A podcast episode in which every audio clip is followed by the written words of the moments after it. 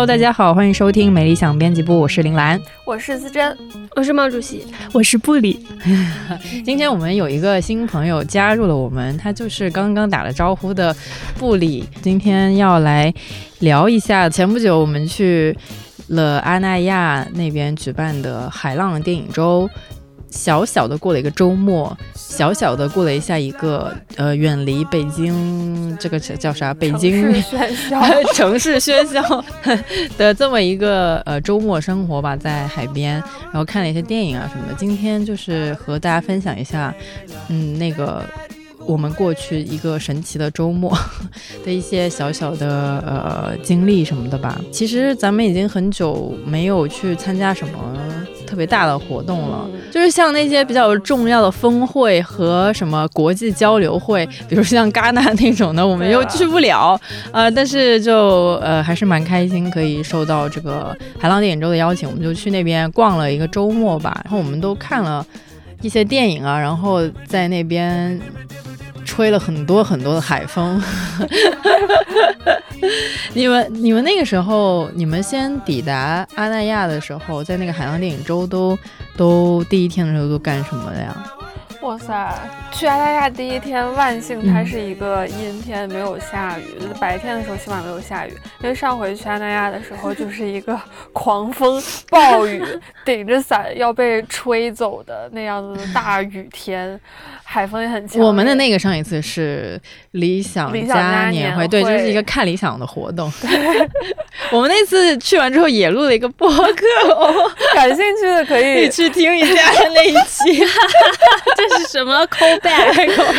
上集和下集，上集和下对这个就变成了一个神奇的、莫名其妙的节目，系列节目 上下两期关于阿那亚的一些活动的。节目对，然后你们怎么样？然后那天是阴天，所以我就很满意啊。虽然还是很冷了，因为阴天就是会刮大风，但没有下雨，我的鞋可以保持一个干爽的状态，我就满意了。啊，那天那天干什么呢？当然是先去酒店 check in。我我为什么要说这个？是因为是因为主办方给我们发了那个海浪电影周的帆布袋嘛，然后帆布袋里面还有一些一本就是像杂志一样的厚册子，然后上面介绍了各种电影什么的。我看到上面有那个呃《拉拉链》还有《天空之城》之类的，我就很想要去看，因为因为本人真的没有看过《拉拉链》哦。对，之前得知真儿没有看过《拉拉链》的时候，大惊。没有在大荧幕上看过，也没有在小荧幕就流媒体上看过，这些都没看过，所以就想，哎，可以在沙滩边看这样一部浪漫的歌舞剧，会不会就是很好呢？所以就抱着这样的期待，是等到第二天，呃，好像当天夜晚就播了吧？我记得有点，哦，当天没有，是第二天，因为那天晚上又下雨了，导致我。我觉得很愤怒，我说为什么每次下雨的时候我都在室外呢？就它突然下起这个雨来，然后然后正好那天晚上还有一些，因为我们也有看理想的几个主讲人被邀请去了嘛，一起参加那些对谈活动什么的，嗯，大家就一起在那个奶 e 青旅那里。就是理想国奶衣青旅的门口屋檐下躲雨，因为没有人带伞。然后呢，怎么主讲人都不带伞啊？没有人 带伞，大家都被困在那里。那个时候已经是晚上十一点了，然后又冲到青旅去借伞。然后那个。酒店的车过来了之后，我们就得冒雨过去嘛。结果最让人讨厌的是，我们上车之后雨停了，就一切来的如此的，就是故意要让你感受一下阿那亚的风雨，那就 OK 了。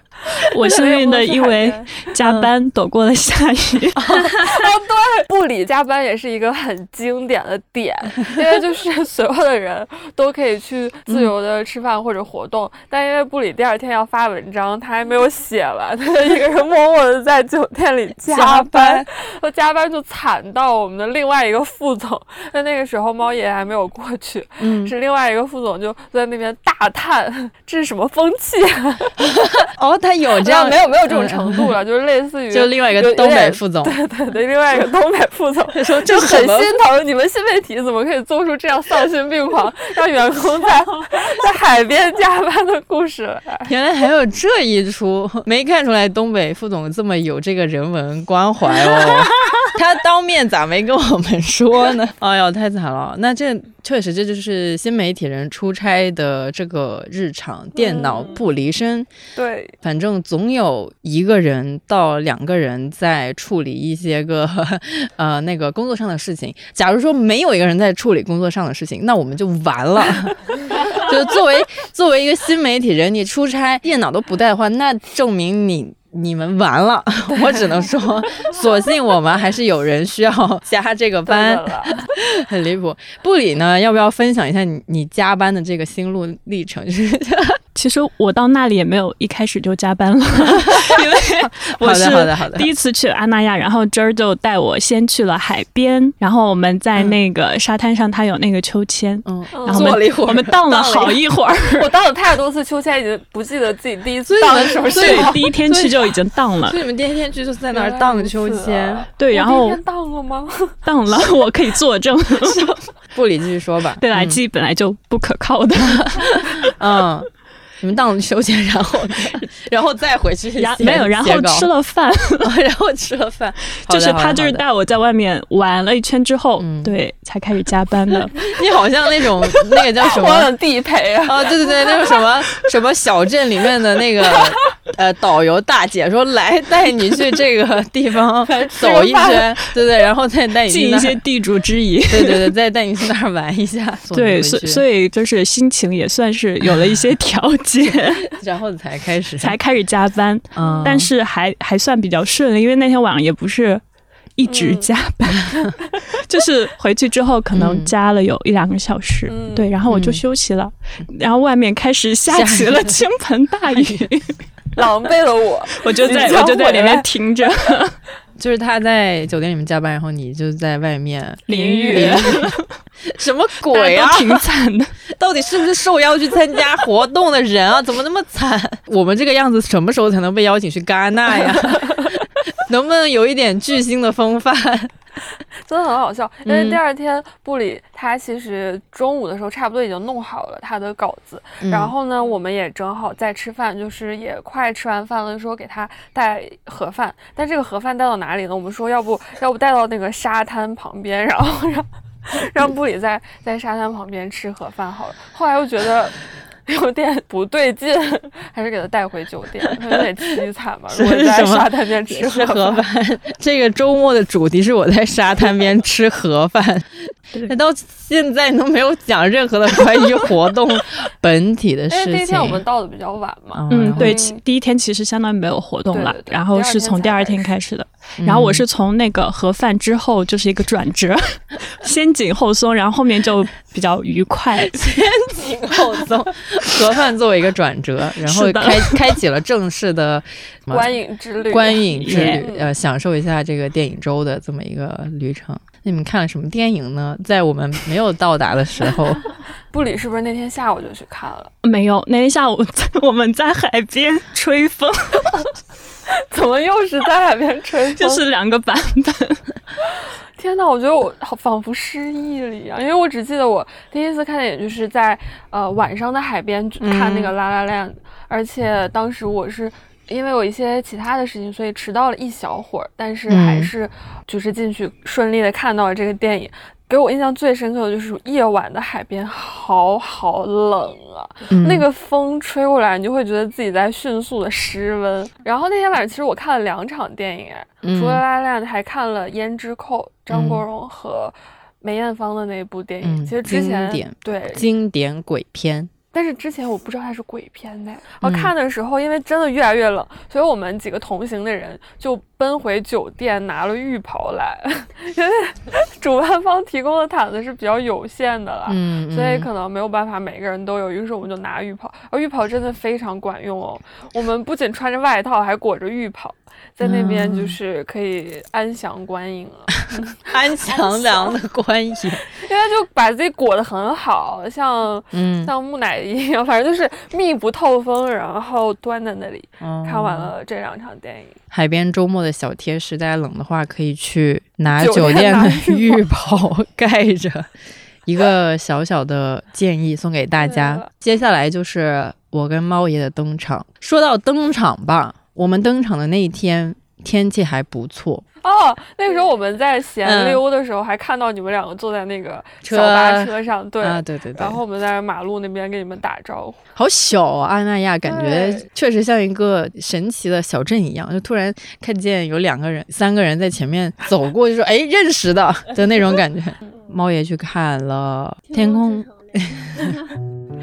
对，当天晚上是那两场比较大的一个放映，我也去看了拉拉但是也也是蛮冷的，在呃那个酒神剧场里面。但是我觉得当时看拉拉的时候，我还是撑了前半部电影嘛，就撑到他俩在一起了。因为我以前有看过拉拉这个电影嘛，我还蛮喜欢的，他的各种唱歌什么的。我挺期待那个室外放映，因为我很想看到他们进入那个。全都是星星的那个场景，就是他们俩在天文馆里。对对对，在天文馆里，他们俩不是突然，然后就飞了上去，然后那个音乐就很好听，我就很想看那个上天的，就想要在一个室外的环境里面，然后也是有点像是傍晚嘛，看那个升天 升升天的的情节，然后我就看到了，我当时还是觉得蛮震撼的，在在在那边，因为呃周围还挺暗的嘛，那个时候刚刚是那个。傍晚的日落落了下来，然后它那种呃日落是有点紫紫的，可能就反正那个颜色还蛮好看的。然后就随着那个夜幕慢慢的降下来，那个太阳慢慢的降下来，呃，周围越来越暗，然后他们就开始慢慢的跳舞，然后他俩又在一起了，然后又又飞天了，又有很多的星星在那闪闪，我那一刻觉得特别的浪漫和特别的。特别的美好吧，但但是后来因为确实有点冷，然后就 逐渐那个美好不太够用了。后来那个风就是吹得吹。后来那个整体的温度还是有一点点低的，所以我们也就是一个提前提前离场了。不知道你们这个天空之城那边的情况是怎么样的一个情况呢？你好像一个导播，就是不知道那边现场发生了一些什么事情。现在欢迎猫爷为我播报。嗯，我我现在讲一下就是海浪电影周这个事情吧，就是好，还要讲一下了 因为因为最开始就是可能比较熟悉看理想或者理想国的。朋友们应该知道，就是理想国和看理想经常会在阿那亚做一些活动，因为确实，呃，对我们来讲的话，阿那亚虽然它在北戴河，就是我们无论是哪个城市过去，其实都会需要一定的，呃，有有一点点小小的交通的门槛吧。但是确实，就是我们自己在那做活动还是蛮开心的吧。我记得上一次我去阿那亚是一个多月前，然后正好是因为理想国的读者日，对，然后那个时候我们有幸请到了戴锦华老师，然后我就。我就一直记得戴锦华老师也很可爱，他就在去阿那亚路上就说。这就是一块飞地，当然它也是有一点调侃意思，但确实就是很像一个法外之地。我不知道就是大家对于阿那亚一个印象嘛，但呃，我们自己可能会觉得在那里做活动其实是确实是有一点法外之地的那种那种效果，因为那里的话，因为它是一个独立的社区空间，然后它有非常完善的一些呃场地，就是它有那种五百人的大场，但也有很多小的一些空间，然后。它的活动形式相对就比较丰富，所以我们去那办活动，包括阿那亚，它整体的这个物料的支持啊，什么都还是挺不错的。而且我觉得很愉快的是，就我每次去阿那亚之前，都会有一种心态，就是觉得，就是我可以短暂的逃离去一个法外之地，然后干一些自己想干的事情了。嗯。然后确实，安那亚那边因为靠海，然后我自己呃，因为我是海边长大的人嘛，我可能没有太多感觉。但是我每次跟同事啊或者朋友去，大家都很激动，要先看海一眼才会对，因为他们会真的觉得就是海是一个有很多象征意义的东西，无论是自由还是什么之类的。我我记得那个我去第一次去安那亚的时候，第一个感觉是觉得哇，北方的海和南方的海完全就是两个东西嘛。然后那个时候感觉就是非常凄惨，不是。时是觉得北方的海好苍茫哦，真的就是。然后这次海浪电影周，因为跟看理想也有一些内容上的合作，然后有很多的沙龙活动啊，邀请了很多看理想的主讲人，也是大家很熟悉的朋友，比如说段志强老师啊、翟志勇老师啊等等等等。其实我去之前的时候，我还是挺兴奋，也挺期待的，因为那个时候就是一个是看了他们。的片单吧，就还是有蛮多经典的。然后又想到说，呃，他们所有的放映都是露天的，然后或者是在海沙滩上，或者是在那个酒神剧场，也是一个就有点仿罗马式斗兽场那种半开放式的一个一个小剧场。然后，因为我们之前就是对这两个地方都还觉得蛮有意思的，就办活动的话，所以也很期待在那里可以看电影。而且你就想象一下，就是哇，在海边看电影本身就是一件，它听上去就是一件很浪。漫的事情嘛，但是我因为我和林兰应该是我们俩就只待了不到一天吧，应该算是，呃，因为是。周日，我我们我们因为有一些其他的工作，然后就是周日早上才到，然后周一就赶回去了，所以整个的话，其实还是有一点遗憾，就是没有能够完整的体验它十天左右的一个一个整体的日程吧。然后有安排放映，有安排沙龙，还邀请了很多艺人或者是电影人，然后他们自己也有推出一些什么短片计划呀，然后呃还有一些就是导师什么，我不知道就是电影。是不是有投资 什么的？反正就是一个还蛮有意思的机会吧。因为城市电影节和这种就是在阿那亚的这个海浪电影周，我觉得不太一样的地方是，城市电影节很多时候你就是为了去看几部电影，就是你可能是去一个影院，然后呢去看完电影，然后可能就就没有太多其他的。就对于普通的那个。受众来讲吧，但是海浪电影中，他可能更希望的是说，把它打造成一个更加综合性的，就除了看电影之外，你还可以体验一些。比如说那个对谈啊，像我们那个主讲人参加那些对谈，其实就是用另一种形式去理解，就是电影和我们的关系是什么。然后除此之外，他们也安排了，比如说演出、乐队，嗯，然后还有对，呃，布里应该是看了一个那个乐队的表演，对我看了白皮书的演出，嗯，蛮幸运的，因为他们之前在北京有巡演，但是我没有抢到票，正好去了，对对，那边好处就是因为它真的是一个。蛮独立，蛮呃，就是它很多各种各样的设施比较完善的一个地方吧。所以就是像我刚刚说的，就是它的活动形式还是比较丰富的。所以如果你去的话，你可能比如待个三天左右，然后你是可以体验不同的一些呃，跟电影可能从电影延伸出来的各种各样的更多丰富形式的一些观影吧。某种程度上，我觉得现在的阿那亚如果办活动的话，就像是另另一种形式的环球影城之类的，一块飞地上的主题乐园。戴老师那个形容实在是有点意思，一块飞地，很很精准。嗯，没错。然后我就是就周日晚上那天看的那个《天空之城》，我我印象中比较有意思的是，因为它所有户外的放映其实要等天黑嘛，然后在此之前，呃，主持人会跟。现场已经早到的一些观众进行一些互动吧，回答问题可以拿拿那个奖品嘛，就跟天空之城的一些周边。嗯，然后那个男生站起来就说：“这是我和我 女朋友那个第一次一起看电影。”我忘记他原话怎么样，但是他大概意思是说在海边看电影。本身就是一件很浪漫的事情，然后但是更浪漫的是，我可以跟他一起。那他有拿到奖品吗？有啊，就是 只要那天就是只要站起来都可以拿到，都可以拿到。然后是那个天空之城的帽子和 T 恤，因为那天确实就是我觉得可能五月中在海边还是有一点小小的问题，就是它的确是太冷了。然后那个海风一刮，太阳一一落山，确实是很冷。虽然。你也可以理解它很浪漫吧，然后但是 确实太冷，然后所以那时候没什么人，所以只要但凡答答问题都可以拿到他们准备的一些奖品，然后然后还设计了一些小环节，比如说他给了那个所有观众一个小礼物吧，然后应该也是跟天空之城那个。放电影放映方就发行方合作的，然后是里面有一张那个很漂亮的小小的方方的纸，然后那个纸是可以叠纸飞机，因为那个《天空之城》不就是跟纸飞机有比较大的关系嘛？然后他就你可以现场叠纸飞机，然后就是有一个。尴尬的 放飞纸飞机的环节，还要捡回来吗？嗯，我忘记有没有丢哦，没有，就是你折完之后，然后你就是拿着，然后大家一起举着一 下，就有一些对奇奇怪怪。捡回来是什么鬼啊？自己扔出去自己捡回来啊？哎呀，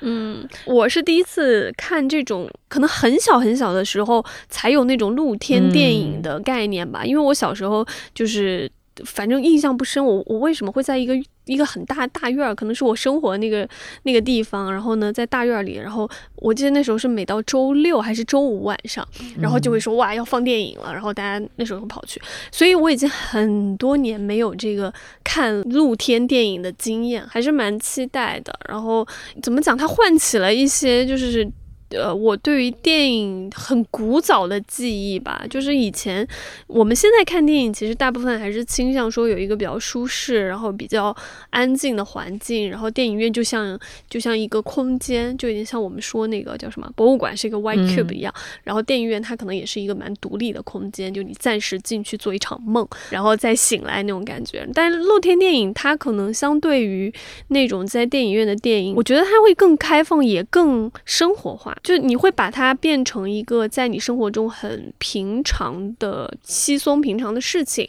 嗯，我也觉得是，呃，因为我只参加了那个在酒神剧场的那一场《拉拉链》的放映嘛。那酒神剧场也是一个开放的这么一个空间，在里面看的时候，会觉得会和天空离得很近，大幕会跟远处的那个天是一前一后的那么那么种感觉，就天就在它的后面，所以看起来就感觉会很放松。然后如果有人提前离开啊什么的，也都是一个蛮正常的事情，蛮开心的。就虽然那个电影你早就看过。过了，但是你会觉得是一种有有那种社区的感觉，就是大家一起。虽然我也不太认识你了，但是我知道你是这边的人，然后咱一起在一个短暂的一一个半小时、两小时里面，一起坐在一个地方，在星空之下看这么一个东西。虽然会伴随着一些个海风，寒冷，对，北戴河的海风会吹到你的脸上。我是觉得在海边，它那个椅子其实是蛮好躺的。你在海滩看电影的那个椅子，后来不是看到有官方的照片，有有沈腾在里面，那个是我想说沈腾就是一个非常满分的姿势，因为他就是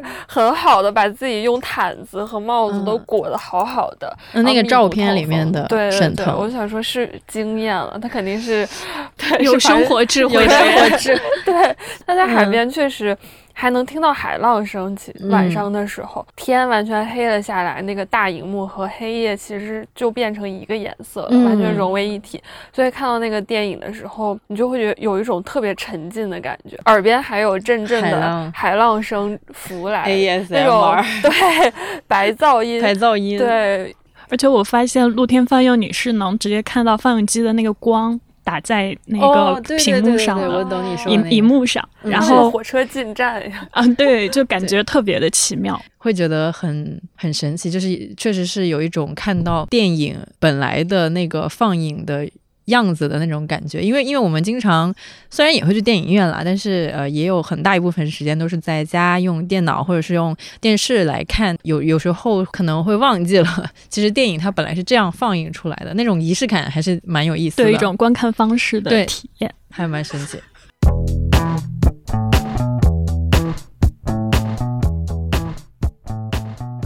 就是《拉拉 land》放了一大半之后，因为有点冷，然后我们就先离场了嘛。然后我们就一一路走在那个沙滩上面走，走着走着走到那个《天空之城》的放映那边，然后我们在后面看了一会儿，就在遥远的地方当了一下这个叫什么，像五月天鸟巢外面的那种。我们也是在场外，因为它那个屏幕很大，所以我们就站在后面看了一小会儿那个电影。但还是太冷了，所以我们 也走就走掉了。感兴趣的朋友还是可以去体验一下，因为我觉得跟在城市里真的是完全不同的感受吧。反正就是它那个日落晚霞，然后在海上的晚霞其实特别美。然后因为那个时候其实它呃那个社区里面，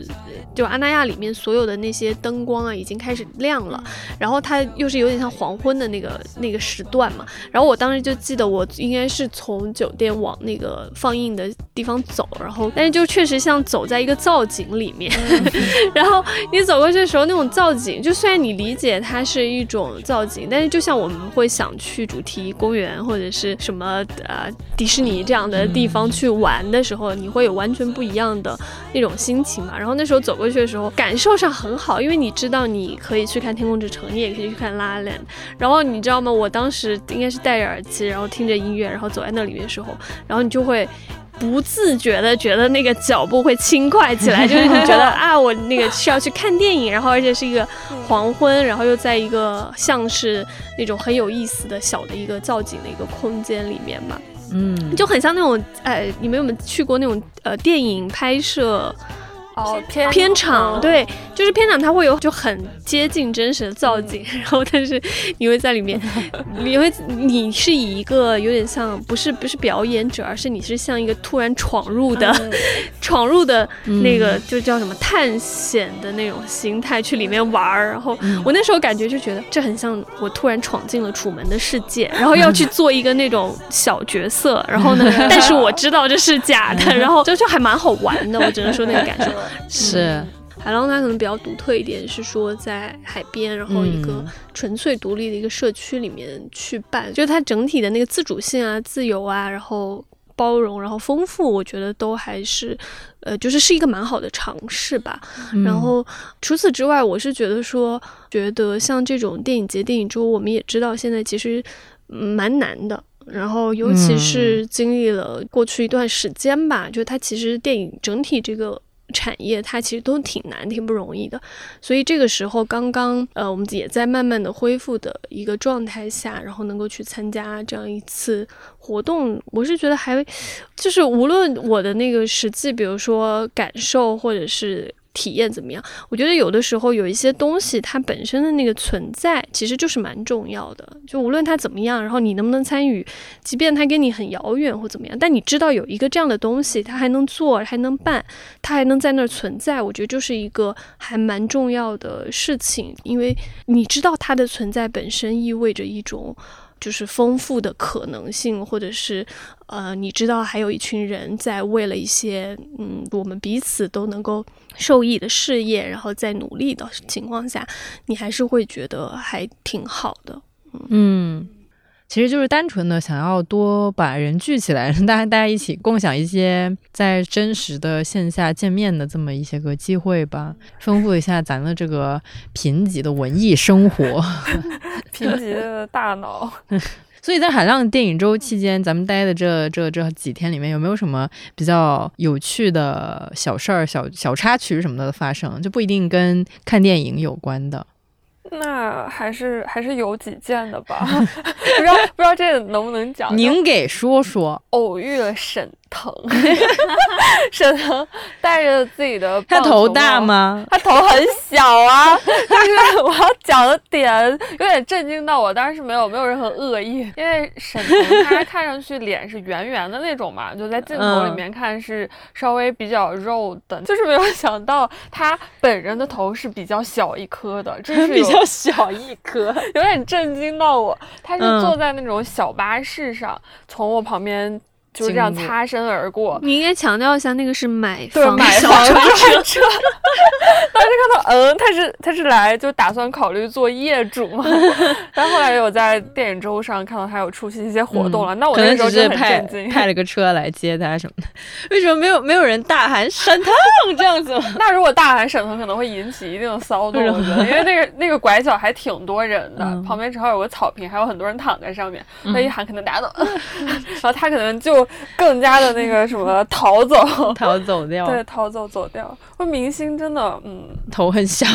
头是小的。朋友们，即便是那种你觉得他头很大的明星，他们实际上的头可能都比你要小哦，小哦。连沈腾都是小头人，大概蛮神奇。可能是因为他平常那种。呃，似笑非笑的表情太过于刻在观众的心里，所以看他什么时候都是那种似笑非笑的表情。对他真的整个人就自带喜剧氛围，然后他就擦肩而过。刚说到旁边那片草地，它其实是会有一些爵士乐队来表演的，然后会在傍晚。太阳也还没有落山的时候，在那边唱歌，整体的氛围就是非常欢乐，因为每一个人基本都自带了毯子铺在那边，坐在上面。因为有非常多的狗狗，就好像在阿那亚，你要是不带一只狗狗，你就会觉得自己少了点什么。因为真的有非常多可爱的狗子，那都他们可以租狗吗？动物保护协会要来了，我跟你说。反正就是每个人都有很可爱的狗，在我们的斜前方有一只非常可爱的柯基，真的看起来皮毛就非常的顺滑。嗯，然后呢，它就它就离开它的主人，到处嗅嗅闻，就是四处留情，你懂吗？真的是，我觉得我的小小的。奇遇的 moment 就很突然，因为我刚刚去的时候，我就看到了那个儿童农庄嘛，然后我就我就看到里面有很多设施，我就还蛮想去玩的。但我看到他说是儿童农庄，我想说，嗯，那难道大人就不能去吗？周一，反正就第二天的时候，我就去了一下，看没什么人，可能就是我可以进去，然后就玩了一个滑梯。就推荐大家去阿那亚的时候，一定要去那个儿童农庄玩那个滑梯。对，儿童农庄在那个安澜酒店的对面，然后我在那儿就遇到了一个小妹妹。那个小妹妹呢，她就很厉害。我想说，现在的小孩子都是这个样子的吗？因为我玩下来之后，我就跟那个真儿在那里说，就哇，那个滑梯超厉害，就是你在上面一滑下来就啾一下，还还蛮快的嘛。然后我就在跟他说，哇，这个好厉害啊。然后有一个小小女孩，她就已经玩了很多次了，然后她就在下面，然后看到我们。然后我可能指着那个滑梯说了一些话，然后那个小小女孩就说说你要玩吗？然后我我本来没没想到她在真的在 跟我讲话，然后我就看了她几眼，然后他看我没有回复，那小女孩直接走过来，然后一拉我的手臂，把我拉走了。他真的是二话不说，他 literally 走了过来。我说我我我想说，我人生好活了这么多年，我已经好久没有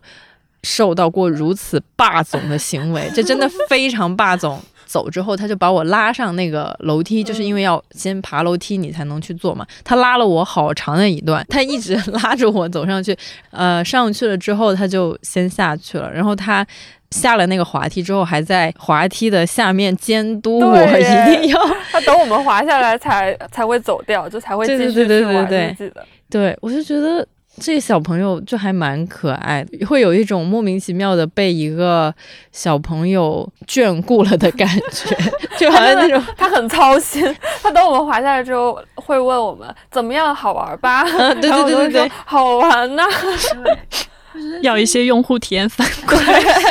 他直接把我的边界给碾碎了，他就直接把我的边界感给撞飞了，把我拉走的那种。虽然觉得有点唐突，但会觉得小孩的那种怎么说呢，比较生猛的那种劲儿还挺久违了。反正我我就一直记着那个事情，那个小女孩，希望她过得开心。希望她开心。布里有没有什么小小的插曲啊？我虽然是加班的。方式打开了阿那亚之旅，但是是摸鱼的方式结束的，就是很难有机会可以在周一的下午坐在海边发呆一下午。哦，一边荡秋千一边发呆吗？不在荡秋千的地方，在另一边有一些有一排那种商家，然后是差不多在沙滩的位置，离海边很近，就是你坐在那里可以直接看到大海，在那儿坐了很久。嗯，然后那天就天气也很多变嘛，一开始是。非常大的太阳，然后过了一会儿，你就能肉眼的看见那些云堆在天上了，然后它们还一直在动，然后你还能看到那个海海水在云层下面，它们颜色也会发生一些变化。对，然后还能看到远处，远处的山上面好像有水雾的感觉，也许那边是在下雨。所以就在那边发呆了一整个下午，因为因为我们是周一晚一点的行程回来北京，差不多一下午你就在等到了坐车的时间，然后赶回去。嗯，我们的这个叫什么？我们这个那个那个是前段时间的一个周末，大概就是这么的结束了。然后我们就背着我们的行囊和电脑回到了北京。工作。嗯，然后就然后时间就到了现在了。没有，我还去了一趟那个日本呢。哦，我当时就是因为，我当时为什么那么着急那个在那儿加班？因为你要不能妨碍你去，你要去日本。对，因为我隔了一天就去日本，然后那时候就是在弄那个续费的文案什么的。嗯然后呃，我突然想起来，就是在安那亚那儿还有一个蛮有意思的。算奇遇 moment 吗？就是在呃，因为我们当时请了很多我们就是看理想 app 上面的主讲人去嘛，然后嗯，比如说什么我刚刚说段志强啊，那个翟志勇啊等等这些老师，然后甚至我们的东北副总还请来了陈冠中，也是一个蛮有蛮厉害的。嗯，作家吧，应该。然后呢，但还当然还请了一些比较年轻的，比如像陈迪，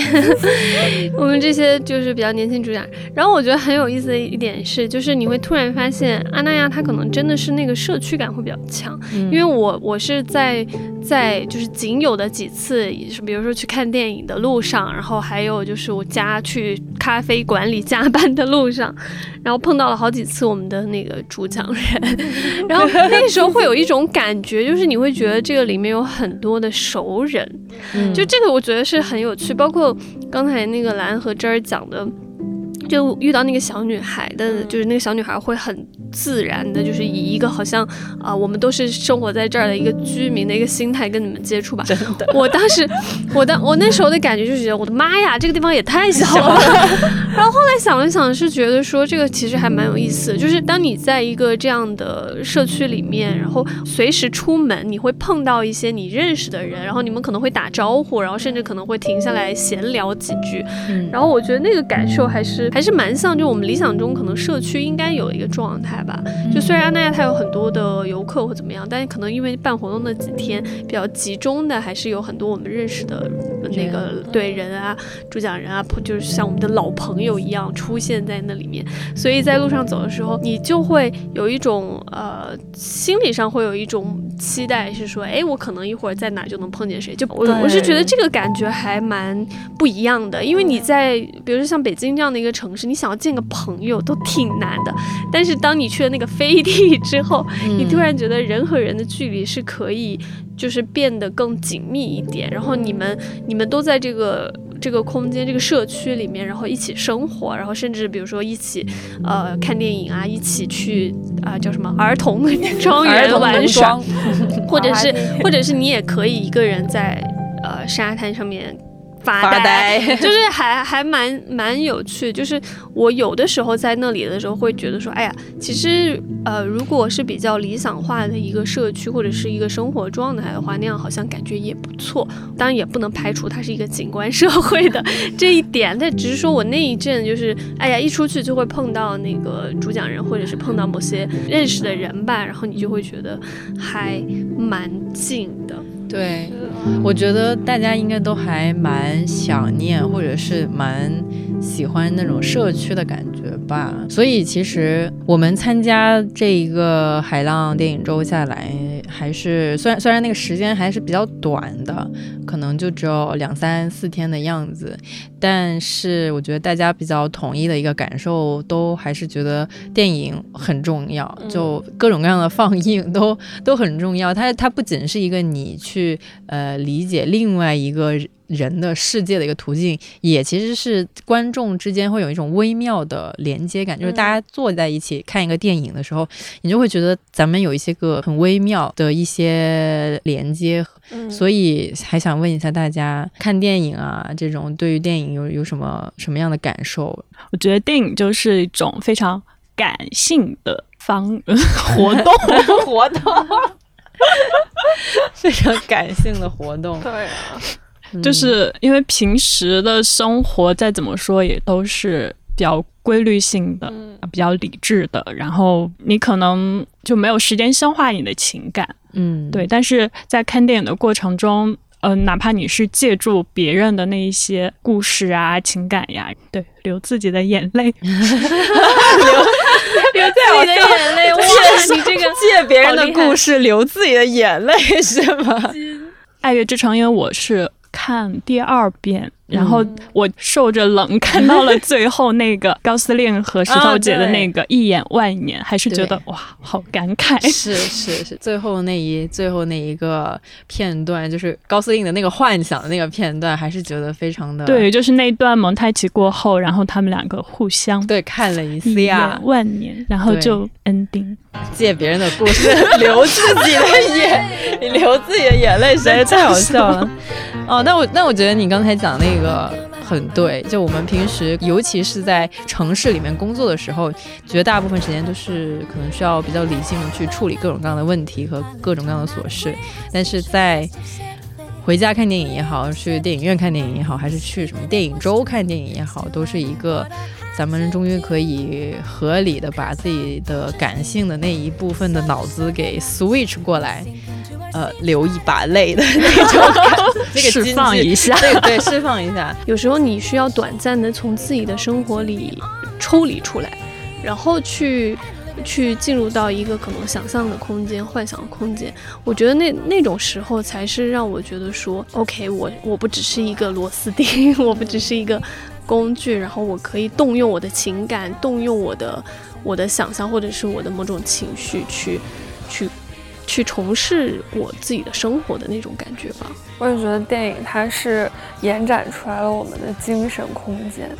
有些事情可能是不会在自己具体的生命经验当中真正发生的，但是在电影里面它就可以发生。那我在这次海浪电影节，我觉得我最开心的一点，可能就是我真的能够在海边看电影吧。就这个场域其实是不太常有的。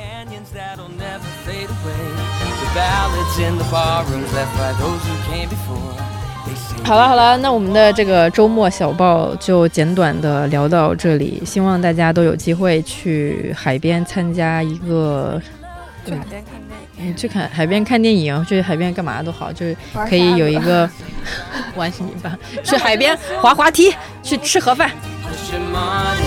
done